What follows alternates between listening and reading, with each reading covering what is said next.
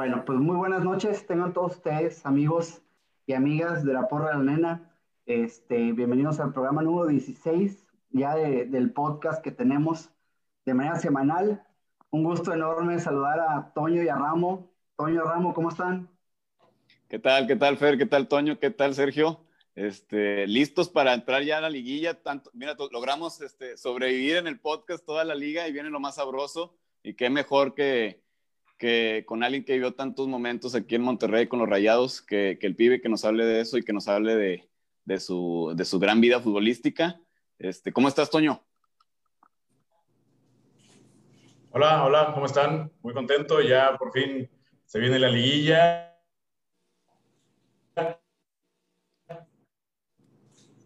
Y pues, pues invitazo de lujo para que me tuvo buenas noches, bienvenido.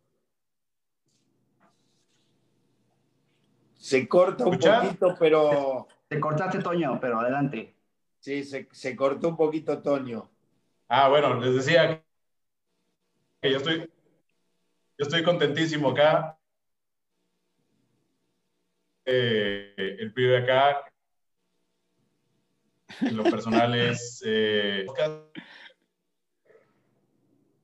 Toño, estás corte y corte. Revisa tu internet, papá, métele unas moneditas. No pasa nada, pero mira, vamos a presentar a Sergio Ariel Verdirame, el pibe, el gran pibe, ídolo y leyenda de los Rayados de Monterrey. Ahorita Toño, Toño se va, se va a, a, conectar por su internet que está fallando. Ahí déjame te pongo saldo, Toño. Este, pibe, ahorita te van a preguntar más cosas, pero yo rápidamente.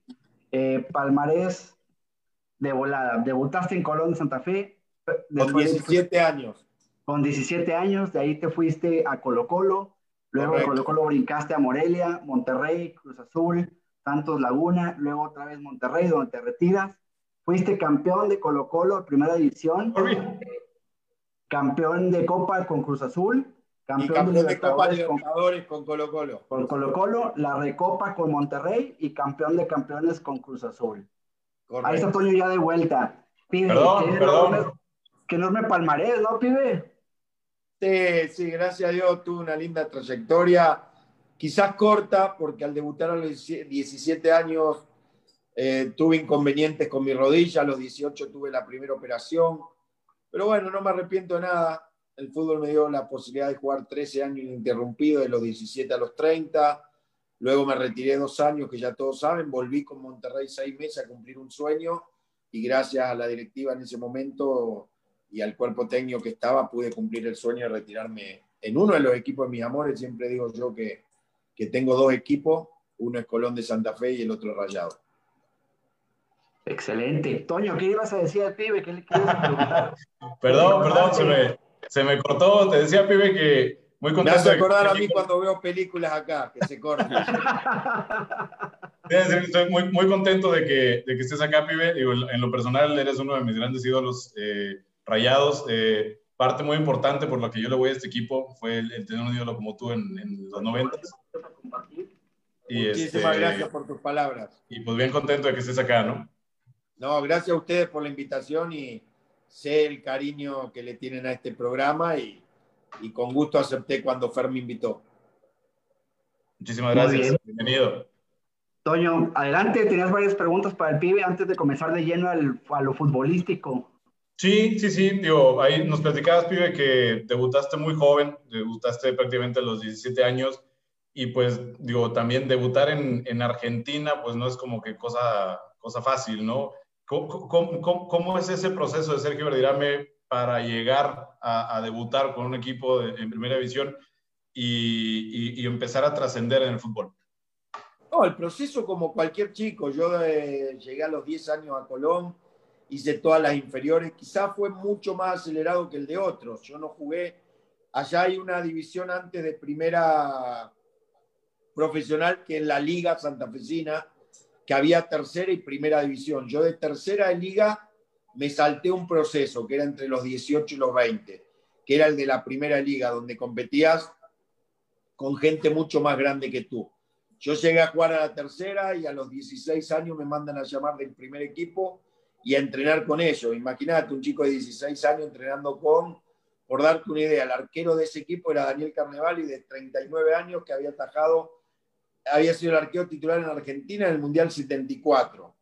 Raúl de la Cruz Chaparro, que fue un compañero excelente, que debuté con él, también entre 38 y 39, mucho la diferencia de edad.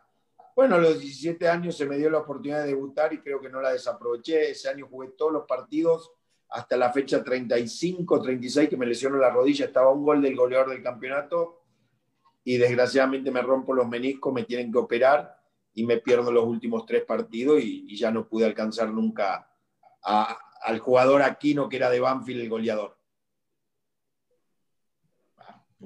Oye, y luego, y luego Sergio, tengo entendido que de ahí pasas a Colo Colo, en donde duras poco tiempo, pero ganan Libertadores y luego es cuando vienes a México, ¿no? Correctísimo, estuve muy poco en Colo Colo, me tocó increíble, en siete meses ganar dos campeonatos, gané la Copa Libertadores y gané el campeonato chileno. Y aparte Copa Libertadores, que es la única vez en la historia que un equipo chileno la ganó. Cumplimos 30 años en junio, voy a ir al festejo, si Dios quiere, lo permite, la pandemia y todo este tema que estamos viviendo, espero que lo permita para poder estar en, junio del año 2021. En el 91 justamente fuimos campeones nosotros.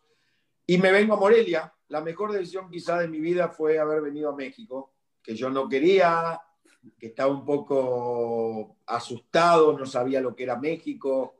Era época que no había manera de conocer eh, la idiosincrasia del mexicano, las costumbres, no había internet ni los equipos. No, los equipos menos. Yo, Morelia menos. No se ve antes menos. Nada, nada. Yo sabía que existía el Chavo del Ocho, sabía que existía lo que todos. Eh, Acapulco, porque era más famoso Acapulco que, Cancún. que Cancún en ese momento.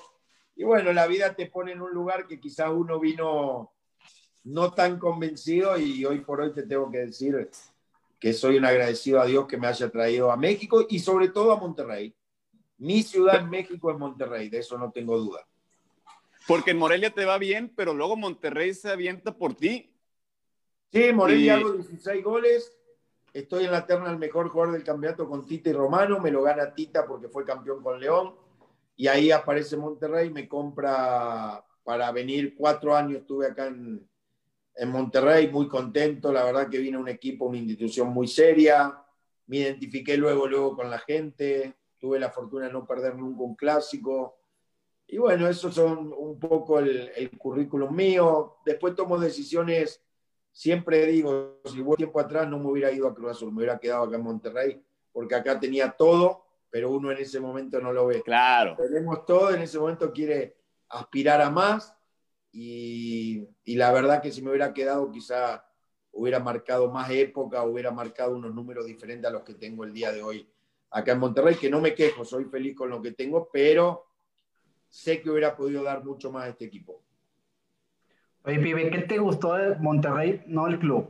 La ciudad, o sea, para decir, yo voy a hacer de Monterrey ya mi casa, o sea, viviste en Ciudad de México, viviste en Torreón, viviste en Morelia, Chile, Argentina. El, el, trato de la gente, en ningún lado fueron tan cordiales conmigo como en Monterrey.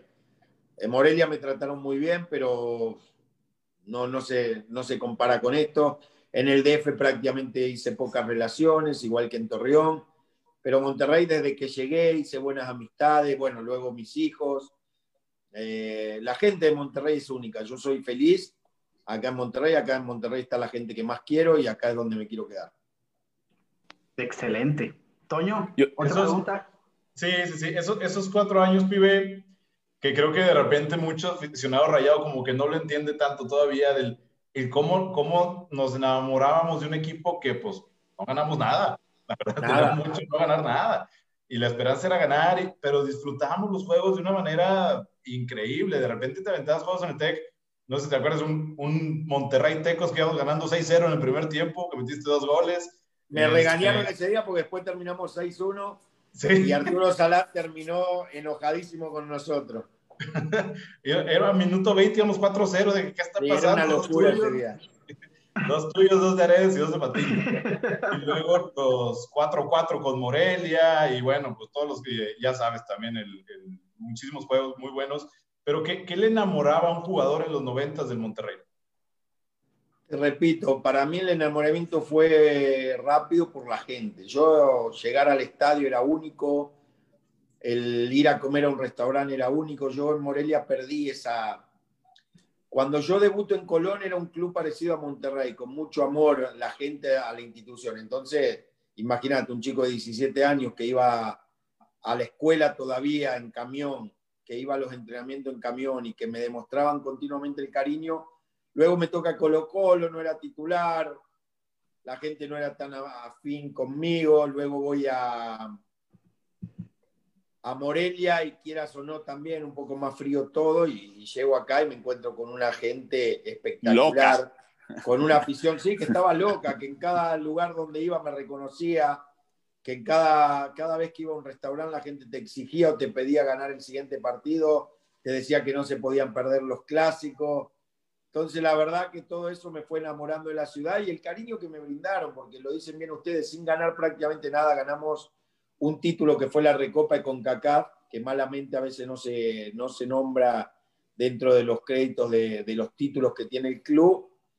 Eh, fuera de ese título no se ganó, se perdió una final, pero se ganó mucha afición. Yo siento que esos años se cosechó gente que, que se hizo muy rayada. Había mucha química entre la, la tribuna y los jugadores de esa época. Por lo menos así me lo hicieron ver a mí y me lo hacen ver hasta el día de hoy. Yo soy un agradecido, te repito, al aficionado regiomontano en general, ¿no? Me han tratado muy bien. Yo, mira, antes, muy, muy, ad hoc, a, muy ad hoc a lo, que, a, lo que dice el pibe, pues digo, se nota, soy, yo soy diferente generación a mis otros dos compañeros de aquí de la, de la porra. Te ves más este, joven, te ves más gracias. joven. este, no tanto, pero sí soy.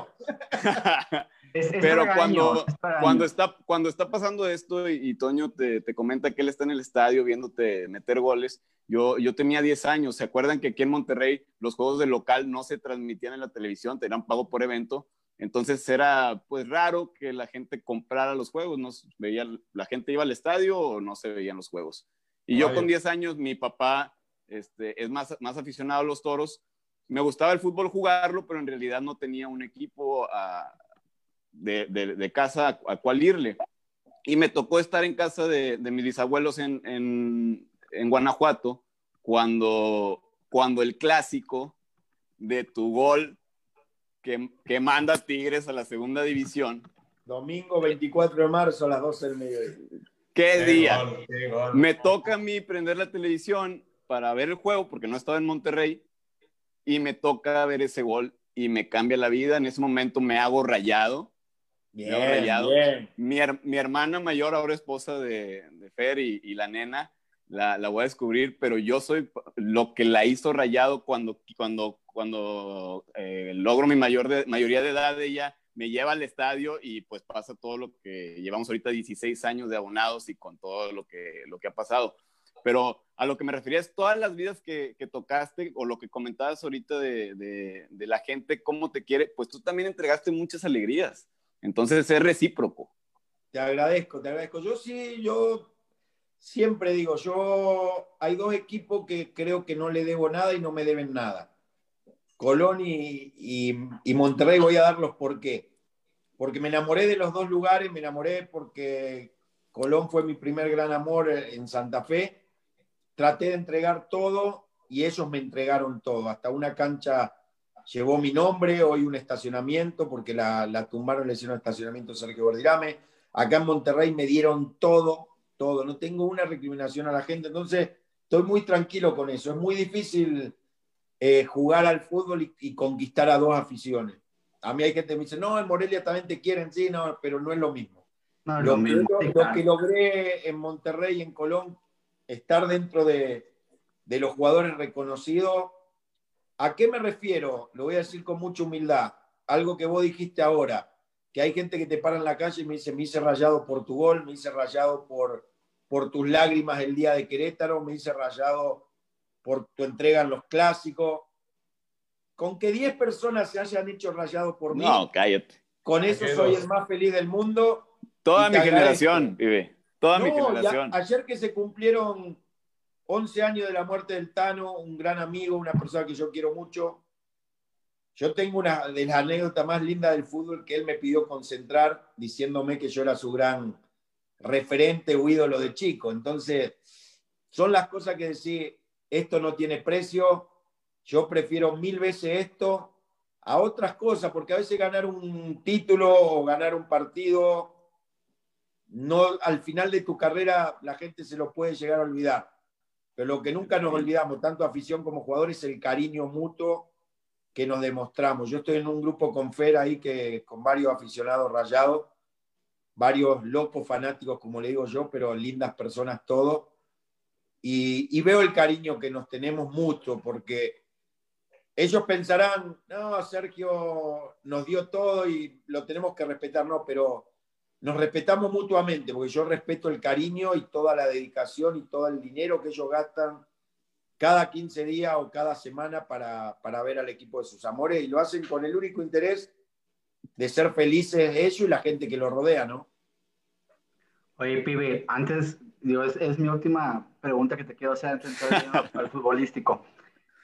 Cuenta la anécdota de tu debut, que, contaste una vez que estaban cobrando tu nombre en la barra de Colón, ¿no? Sí, bueno, mi debut fue raro porque yo el viernes llego a la escuela en camión, que iba siempre como un alumno más, y el viernes a la tarde voy al entrenamiento y me dicen que, que iba a ir a la banca el domingo. El sábado llego a la concentración. Imagínate, llego al hotel con los monstruos que Vuelto habían loco. jugadores y me dicen, se lesionó el titular, vas a ir de titular. ¡Ay, papu! No, me temblaban las piernas. De inicio, aparte. Fui de los pocos jugadores de la historia de Colón, no quiero decir el único porque me vería soberbio, y debe haber otros también, que antes de tocar la primer pelota la barra coreaba mi nombre. Pero bueno, el motivo era que yo era un poco parte de ellos porque iba al estadio, iba a la barra, viajé con ellos una vez, muchos de la barra de Colón iban antes de los partidos para verme jugar. Y bueno, hizo, hizo un clic y una química con ellos impresionante. Antes de tocar mi primer eh, balón, la, la barra de Colón coreaba mi nombre y para mí fue impresionante, espectacular. Me imagino que de por sí ya debutar en sí es un sentimiento inigualable, pero aparte debutas y la, y la gente está coreando tu nombre, aún sin debutar, que en teoría no te conocen, eso habla maravilla de ti. Yo tuve dos cosas soñadas en mi carrera futbolística, mi debut y mi despedida. Eh, mi debut, de, debuté con la gente cantando mi nombre y faltando 10 minutos hice gol de tiro libre. Imagínate, me volví loco, no sabía para dónde disparar, corrí para donde estaban mi mamá, mi papá, mis hermanos. Eh, no sé, no sé, quería abrazarme con todo el mundo. Y mi despedida en Monterrey fueron cuatro minutos muy emocionantes que siempre digo que por primera vez yo veo en el estadio de Rayados, bueno, en el TEC, que la tribuna es el cambio, porque para mí no me iban a poner. Siempre lo digo. Yo creo que ese día no tenía chance de entrar y la, tribuna presionó tanto. tenías que jugar, tenías que jugar, tenías que jugar. Era, increíble cómo escuchaba. Digo, ustedes a lo mejor no estaban Ramo y Fer, pero incluso en ese entonces ni siquiera se, llenaba todo el estadio. O sea, era, no, La gente que más corrió quizás fue la de atrás de la banca, ¿te acuerdas que empezaron a corear y a corear? Y Juan de Dios Ibarra a mí se vas a entrar y vas a hacer un gol, digo. Por lo menos que me metan. Yo dudaba que me metieran, la verdad te digo. Y es que, y es que ese gol fueron, pibe, flachazos de tus épocas del inicio, o sea, cómo desbordabas por la banda y arrancaste, pero rapidísimo y el fierrazo al cruzado y bueno, pues ya la historia todo el mundo lo eh, sabe. Lo mismo que cuando debuté, no sabía para dónde salir a festejar el gol. Increíble. Estaba mi hijo que la única vez que él me pudo ver jugar en, en, un partido oficial, hoy es rayadísimo mi hijo. Y para mí fue una emoción y siempre cuento una anécdota, estaban mis dos hijas que no habían ido al estadio. Son las que más les gusta quizá el fútbol, pero en ese momento no habían ido porque yo no jugaba. Yo Prácticamente siempre era el 19, me quedaba fuera de la lista y no me quejo, al contrario, era por un tema futbolístico que no estaba al 100. Y cuando cae el gol, ¿se acuerdan que tiraban cohetes ahí en el estadio? Sí. Y mi hija Pamela, la más grande, que después tuve la, tuvo la fortuna de ser jugadora profesional y debutar en Monterrey, claro. el club de sus amores, le dice a la hermana, gol de papá. Y no sé por qué fue fue algo raro. ¿Por qué gol de papá si yo no tenía ni chance de entrar? Y ella lo, Sintió, lo predijo, sintió. predijo el gol de su papá. Wow, chido. Es que este, me, queda, ruido, no se hagan problema. me queda muy claro que estás lleno de puras bendiciones. Digo, y eso es porque has sobrado bien en tu carrera. O sea, debutas, corean tu nombre, eh, metes gol, eh, te despides, corean tu nombre, o sea, Exacto. estadios en mi lleno. Luego tienes una hija futbolista profesional, es la primera mujer en marcar un gol en, en el BBVA femenil. Claro. Este, entonces, eh, estás, estás dentro de la historia de Rayados, definitivamente. ¿eh? A Bueno, ver, algo se está como que queriendo cortar acá. Ahí está. No, ahí está, Ahí está. oímos. Ahí está, ahí ahí bien. Muy está. Toño, ¿alguna otra pregunta? Si no, para pasar ya de Nada, nada. digo, podría pasarme la noche preguntándole mismo al pibe, ¿no? Pero, pero para mí, para mí hay, tiempo, para mí hay tres onces en Monterrey desde que soy rayado. Verdirame, Mohamed y Mangioni. No hay otros once. Y el más Verdirame, importante, verdirame, verdirame. y el más importante está aquí con nosotros, la verdad. Gracias. Eso es todo, eso es todo. Vamos a darle lleno al futbolístico porque creo que Pibe trae un poco limitado el tiempo. Entonces, este, No tanto, el problema acá es mi novia, no soy yo. No, Ah, pero ah, tú hay, que, dices, hay que pibe. cumplir, hay que cumplir. Pibe, tú Yo nos dices estoy bien. ahora, ¿eh? Para que me bien, oye, bien, bien rápido, Fer. Hay que mandar ahí saludillos a la gente que se conectó. Ah, sí. Está Laura, está Diego, Diego Robles. Por ahí le mandan saludos al pibe. Sabalero, Sabalero. Mira, el Sabalero nos está viendo, Sabalero Jefes. Tiene Saludos al Sabalero como figura de. Colo Colo. Le mando un abrazo y porque es Sabalero de corazón igual que yo. Claro. A ver, hincha de Colón, hincha de Monterrey, los dos, así que.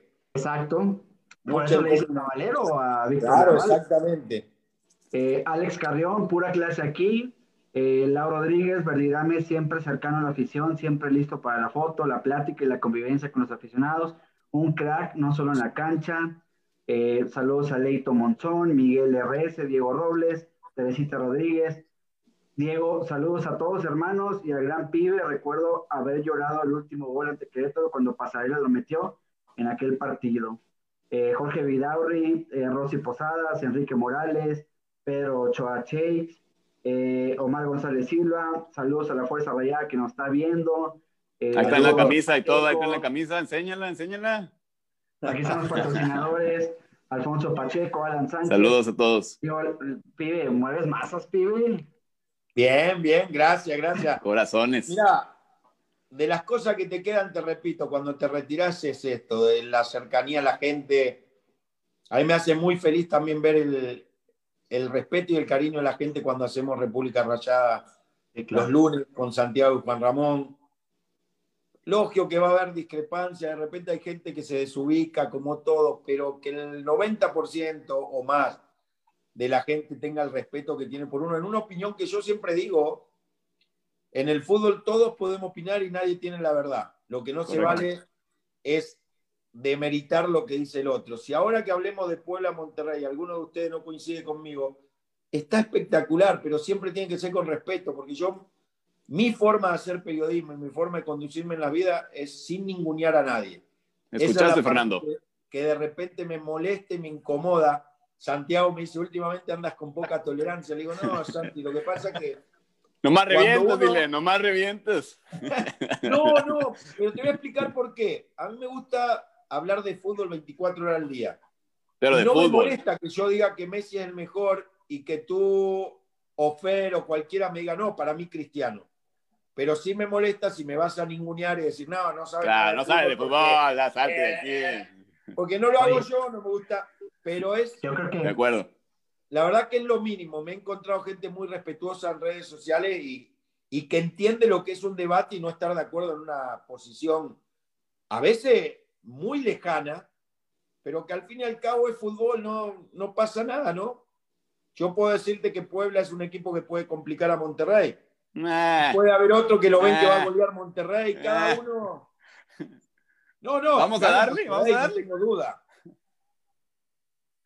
Gana Monterrey para mí. Ahora hablaremos del partido. Pero no creo que sea un flan, no creo que sea el partido que vos decís, ya estamos para No, enfrentar al Cruz Azul. Hay que jugarlo y hay que sudar para pasar ese rival. Fíjate que hemos hablado, pibe, ya que tocas ese tema, y para entrar de lleno, porque tú eres una persona conocedora de fútbol, eres una persona de fútbol 100%, no solo porque lo viviste, lo jugaste, sino porque también lo transmites y lo expresas, pero lo hemos mencionado muchas veces.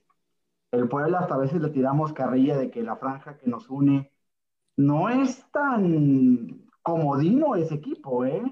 Es un equipo que por ahí sale a meterte un golecito Mira. y ellos a tratar de cuidar el cero, ¿no?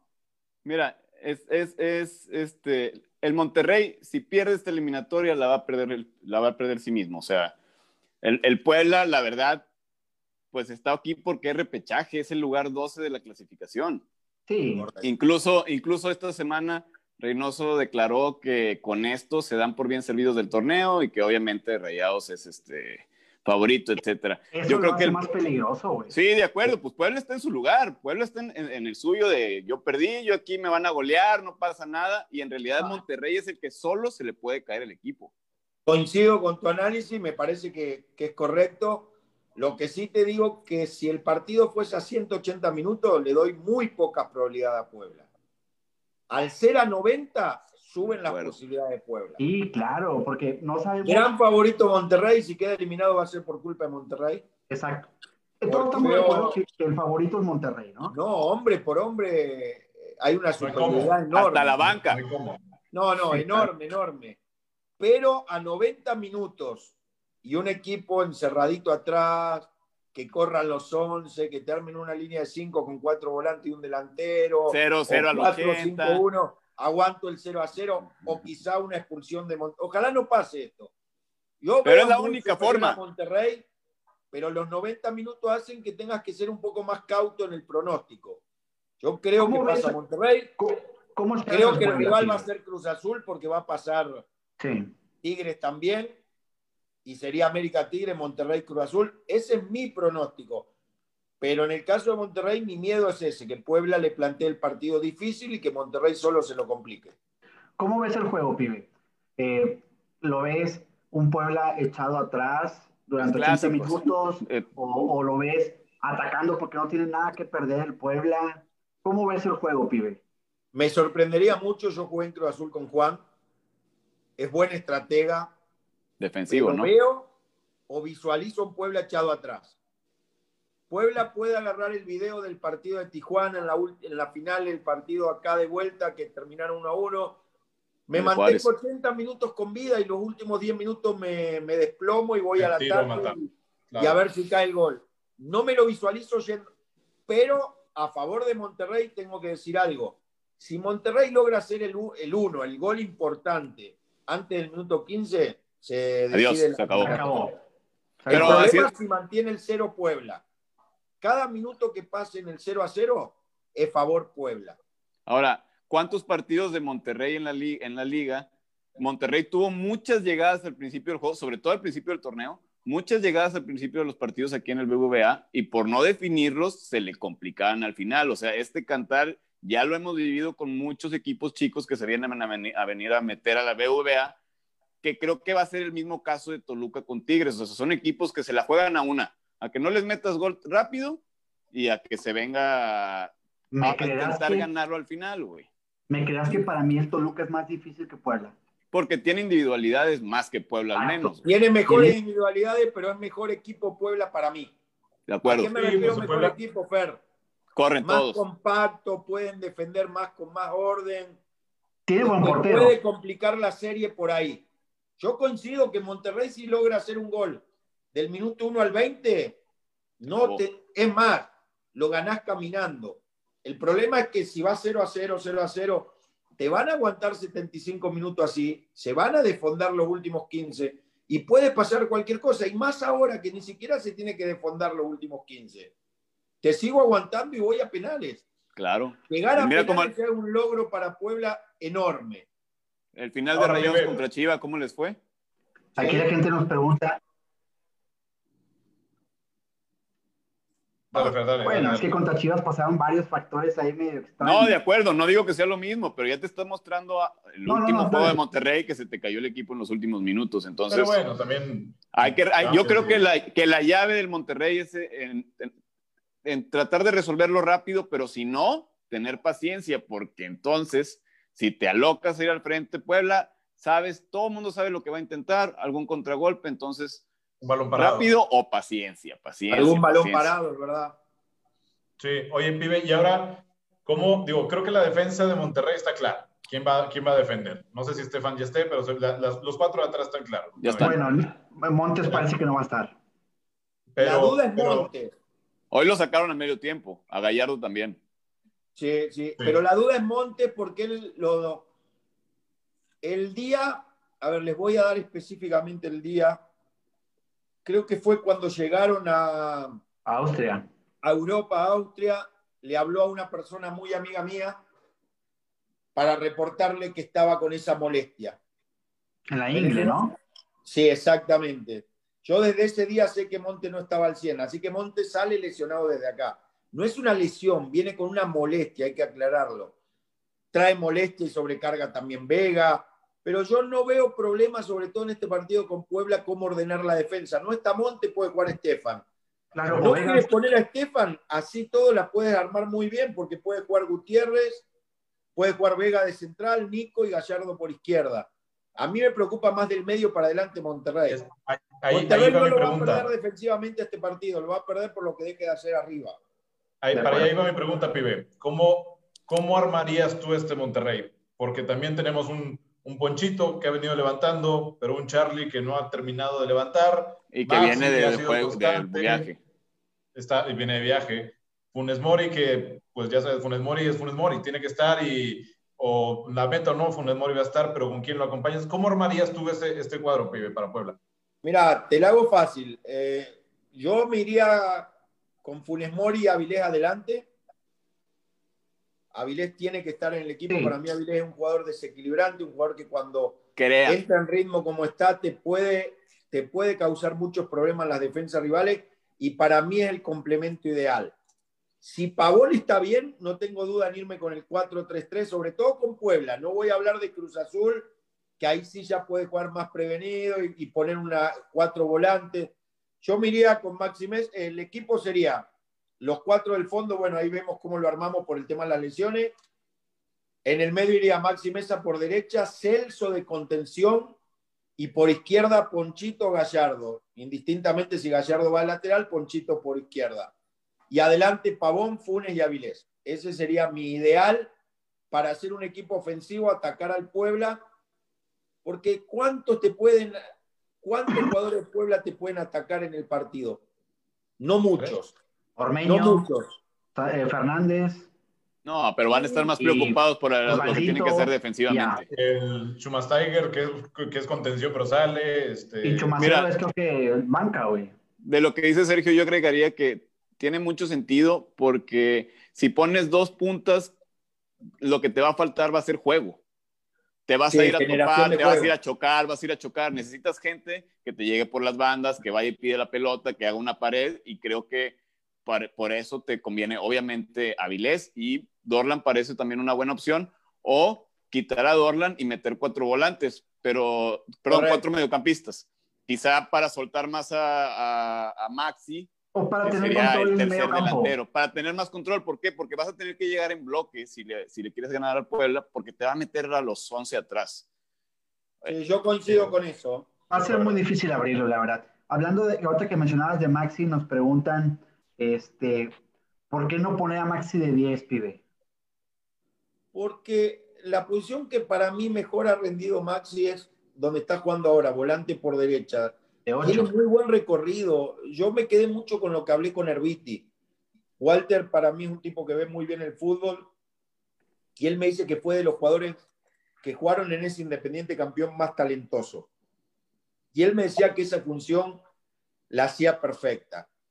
El llegar al área rival y el poder defender. A mí me gusta Maxi, Maxi en un 4-3-3 por derecha o en un 4-4-2 por derecha ahí volanteando, porque tiene muy buen recorrido y tiene muy buen sacrificio. Creo que futbolísticamente está alcanzando su nivel, quizá no el que lo llevó a la selección, pero desde que llegó es el mejor nivel. Entonces, me parece que hoy Maxi es uno de los que se ha ganado ese lugar en el cuadro titular.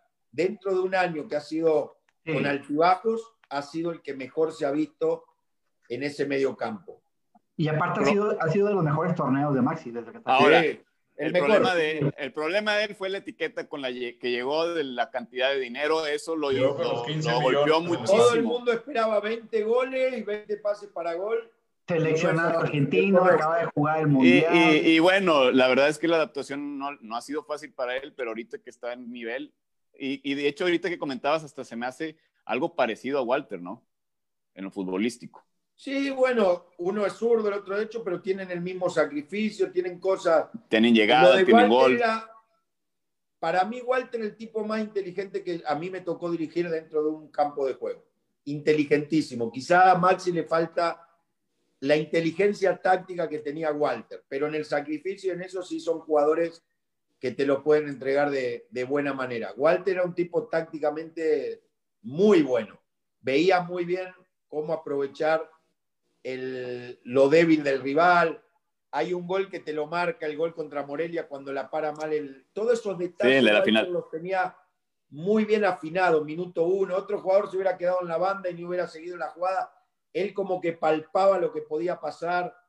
Eh, cuando estuvimos con Miguel de técnico, con Miguel Herrera, Miguel de técnico y, y yo de, de auxiliar con Beto Andrade, muchas veces Walter y Lucho nos ayudaban en esa parte de lo futbolístico. Ellos veían cosas que de repente los cuerpos técnicos no, ven dentro de la cancha. Es importante tener ese tipo de, de jugadores, ¿no?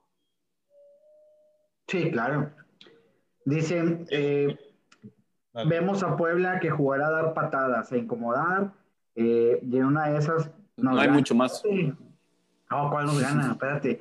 Digo, sales en una mala noche y, y, y adiós, Nicanor. A mí no me gusta esto de a 90 minutos. Está bien bravo, la verdad. No, te, no te gusta porque Monterrey está metido. Si estuviéramos en los cuatro primeros, estaríamos bien, bien felices viendo cómo se matan los de abajo. Yo estoy de acuerdo con Pibe y, es, y es, lo para ver, este fútbol. Para ver, para ver si no le vas a ningún equipo, es una chulada. De a hecho, ver. estaba viendo una, una encuesta a nivel nacional que hizo, creo que récord, de qué partido. Esto llegó para quedarse. ¿Qué partido, qué partido vas a ver del repechaje?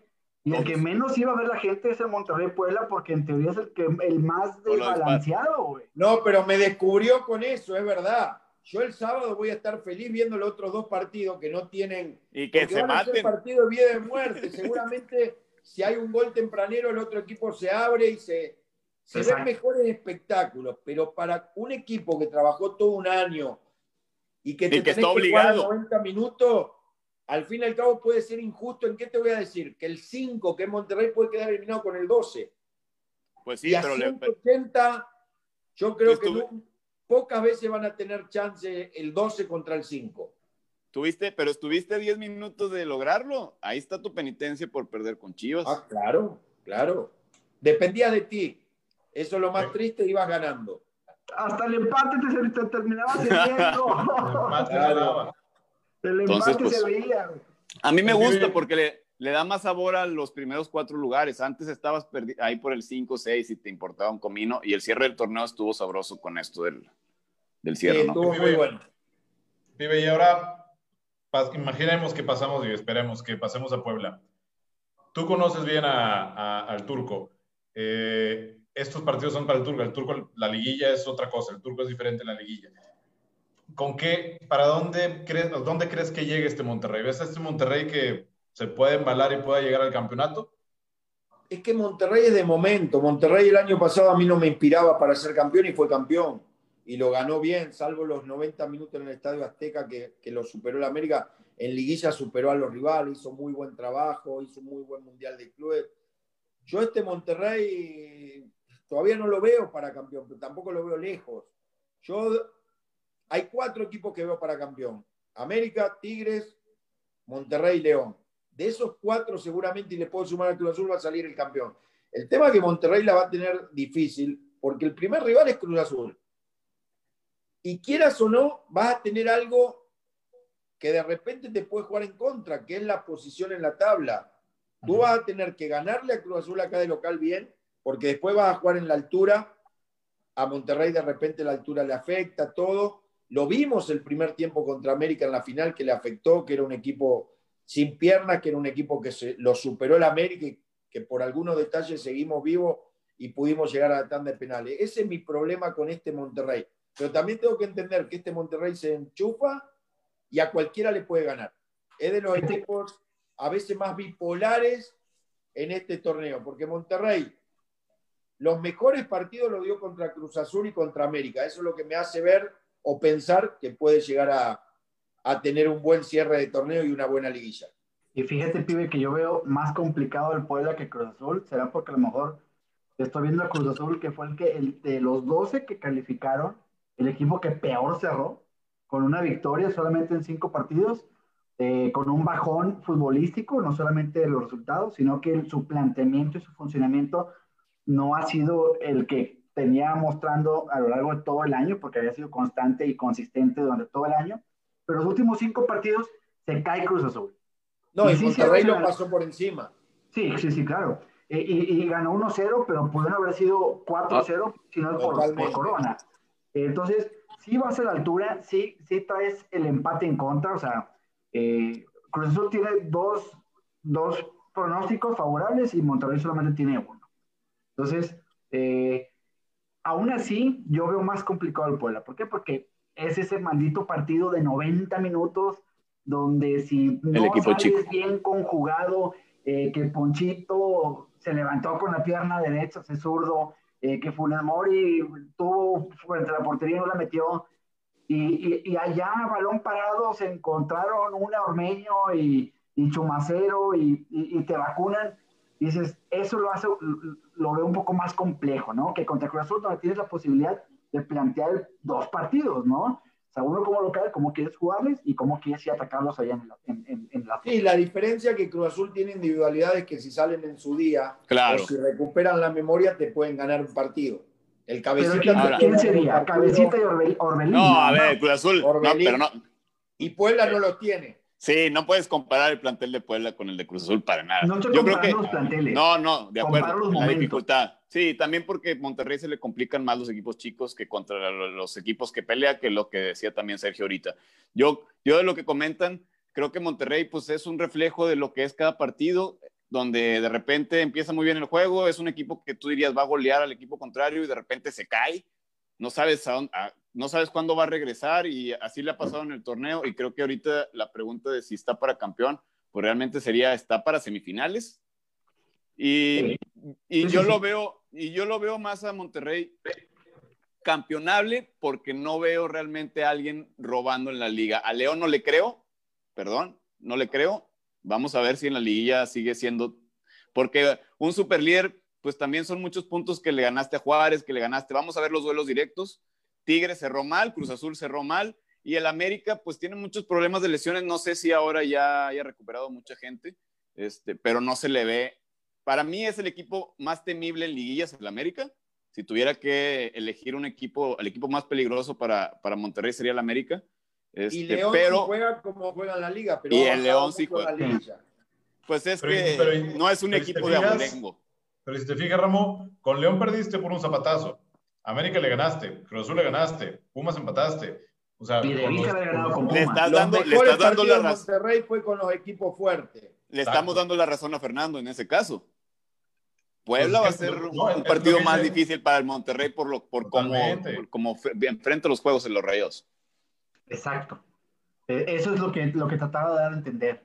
Este, ahora, juego a la- partido la- domingo a las 9 de la noche, pibe. ¿Eso beneficia al rayado? ¿Al jugador rayado? Sabiendo que probablemente te toque enfrentarte el miércoles contra Cruz Azul. Yo respeto, mucho la- respeto mucho las decisiones de los entrenadores y de las directivas, pero yo no la comparto. Yo me hubiera ido, Monterrey saben que es el primero en elegir. Claro, Yo me hubiera ido por el sábado para tener un día más para el partido de Cruz Azul. Y si queda eliminado con es que no es por quedar eliminado, no. ¿Qué jugador de Monterrey titular tuvo desgaste? Charlie no va a ser titular. El único es Gallardo que puede tener No. de- pero un es joven desgaste, y, porque Vega y ni siquiera jugó. Vega no jugó, es no iba a jugar. No, no vi la estadística de hoy que pierde Chile con, con Venezuela. Creo que Vega no iba a ser titular. Hugo no jugó hoy. Charlie jugó medio tiempo. Gallardo jugó medio tiempo. Pero Montes Charlie no va a ser titular, por lo que yo tengo entendido, ¿no? Sí, no, no en creo que- cambio, Del domingo al miércoles, Cruz Azul te va a sacar una ventaja. Aunque, aunque también. Depende cómo sea el juego contra Puebla. si, el juego se, si el juego se, se torna de, de, patadas, te vas, a, te vas a penales, también mentalmente te cansa, eso sí es un súper La única manera que el juego del domingo no te canse es que vayas 2-0 al medio tiempo y en el segundo tiempo empieces a hacer movimiento. Porque si el partido te lleva a la orilla, yendo 0 a 0, 1 a 0, eh, Puebla es un equipo de pierna fuerte y va a haber pierna fuerte. No creo que Puebla venga a regalar acá el partido. No creo que Monterrey golee, entonces el partido va a estar, va a estar abierto al menos hasta el final. Con un 2-0, si te meten un gol en el 70, sigue vivo el juego. Entonces no, no, no puedes estar eh, pensando en el Cruz Azul sin, sin, sin eliminar ah, ese otro error, no podés pensar en el Cruz Azul. Primero es Puebla. Por eso digo que respeto mucho la decisión de las directivas y los cuerpos técnicos, porque ellos pueden analizar. Vamos primero por Puebla y después vemos cómo llegamos al miércoles. Y porque a lo mejor también Cruz Azul, Cruz Azul, puede llegar a elegir jugar. Pero ¿qué, ¿qué, ventaja tendría Monterrey de jugar el domingo? No lo encuentro. Que los, los dos seleccionados tengan un día más de descanso, quizá. Eso es lo que vieron ellos. Es, es, es, eso, es la única razón. Yo me hubiera ido por el sábado y le gano 24 horas al partido de Cruz Azul. Y pues en realidad estamos pensando que al Puebla no necesitas tener tus titulares, pero bueno, ellos están pensando lo contrario, usar lo mejor que tienes. No estamos viendo el otro lado de la moneda, que también si avanzas contra Puebla, Cruz Azul puede llegar a elegir jugar el domingo, jueves y domingo. Ahí va a escoger sábado. No depende Tiene 20 días parado, Cruz Azul. Tiene 20 no sabemos, porque, a ver, no depende te, te, va a querer comer un día. Elige el León. Primero elige León que va a ir el sábado. Después elige Puma, después América y el último Cruz Azul. América va a escoger sábado. A, como yo veo, León va a ser sábado. Puma domingo América, y depende de América si escoge sábado o domingo. Yo creo que América va a escoger domingo. Si le toca a Tigres, le puede comer un día. Bueno, aunque ya sabemos que en Televisa se mandan por otras cosas, sí, Por el tema. Le conviene. Mediático, claro. Seis de la, tarde. Claro, te ponen primero a la América y luego a los Pumas y te ganchas doble. Sí, no dependemos de Cruz Azul, no es lo que elija Cruz Azul. Cruz Azul es el que menos va a poder elegir. Es el que le queda. Entonces, digamos que dependemos de la América para elegir el, horario, el próximo en cuarto de final. Pero bueno, para ir cerrando, porque también el primero que tiene ahí varias. Tiene ya, ya, ya, le están diciendo que la cena, que la cena. Exacto, están apurando. Y se vente a cenar. Este. Ya se me fue que se moje, que se moje. ¡Ey, marcadores, marcadores! Sí, marcador, marcador. Vámonos. ¿Cómo queda? Monterrey gana, Monterrey pasa. Monterrey gana no lo veo ganando claro, pero gana. Gana y pasa. Échame un marcador para poderte echar carrillas. No, no, imagínate. Sí, a veces no la tengo así. No, gana Monterrey. Creo que estamos de acuerdo todos, ¿no? En eso. Sí, yo lo veo ganando a Monterrey. Sí, yo también. Creo que los cuatro vemos, vemos avanzando a Monterrey. Sufriendo. Yo sí creo que va a sufrir. Sí, fácil no va a ser. Ojalá que me equivoque a Monterrey le gusta sufrir y estamos de acuerdo que si Monterrey no llega, a semifinales, ¿se puede llegar a considerar como un fracaso en el torneo? Sí. Depende cómo. Ah, no. Si, si, pierdes en Puebla, obvio. esta fase, sí. No, no, no. Pero si no llegas a semifinales, o sea, que, te, que avances y te quedas en Depende cómo, depende cómo. Si pierdes en cuartos con Cruz Azul por, en penales, habría que ver. Yo digo que por el plantel, por la nómina, por la calidad de los jugadores que llegan a que, que tiene, A ver, pero Fracaso significa correr al entrenador, ¿no? no, no, no, claro que no. Ah, nomás dices fracaso y no pasa nada. No, córrelo, porque al final del día puedes dar una continuidad. Ah, este, bueno. Qué bueno que se está grabando este programa, Fernando. Qué bueno que se está grabando este programa, Fernando. Ahora sí, ahora sí te gusta estamos en épocas, estamos en épocas de apoyar, güey, no de reventar, de Hoy, hoy, Rayados ocupa de ti, Toño, ocupa de ti, Ramo. Ocupa a mí siempre me tiene, Fernando, a mí siempre me tiene. ocupa de ti, Fernando, ocupa de ti. Bueno, último que le quieran preguntar al pibe antes de que, de que ya se nos vaya. Dale, Antonio. No, no, nada, pibe. Agradecerte, agradecerte el espacio, agradecerte el tiempo, que sé, sé que venías ahí de, de pasión, me ves un poquito apurado, pero de verdad muchísimas gracias por, por dedicarnos el tiempo, por estar aquí eh, pues, con este grupo de aficionados, con esta, con esta porra y con la gente que nos sigue. Y ojalá ahí te podamos tener pronto nuevamente acá en el programa. No, gracias a ustedes y una disculpa por por llegar así con el límite de tiempo, pero venía del canal, venía de trabajar. Claro. Y para mí siempre que sea cosas para pro afición, eh, me van a, van a contar conmigo y estas entrevistas sirven porque conocen un poco más de, de la persona, que atrás del periodista hay un ser humano y atrás de un futbolista hay un ser humano. Y, y eso es lo más importante, que conozcan un poco más de la vida de cada uno de, de los que en algún momento tu, formamos parte de, de, una cancha de fútbol, ¿no? Yo me, me uno al, al, al, agradecimiento que, que te da Antonio y, y, pues abro la invitación a ver cuándo nos podemos juntar, porque yo me quedé con muchas ganas de que nos cuentes la diferencia que hay entre el futbolista de hoy y cuando tú eras futbolista, porque claro. imagino que es un mundo y, y, eso pues no, no, no, no es tan fácil de que alguien nos lo pueda contar, entonces... Con una buena carne asada lo hablamos. ¡Ay! No, venga. Ya está palabrado.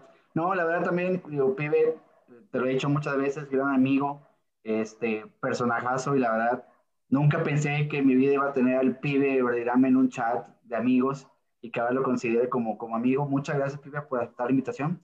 Este, y después te vamos a invitar a una carne asada presencial, donde ahí vamos a hablar ampliamente. Ahí podemos hablar otras cosas que hoy no pudimos hablar. No, Ah, la ándale, atmósfera ándale, de los chicos, la verdad que muy linda entrevista, muy a gusto, muy cómodo y éxito en lo que siga para ustedes también y que gane Rayado el fin de semana. Gracias, Sergio. Que sí Arriba la Gracias, pantalla. pibe, que estés muy bien. Saludos a todos, Racita.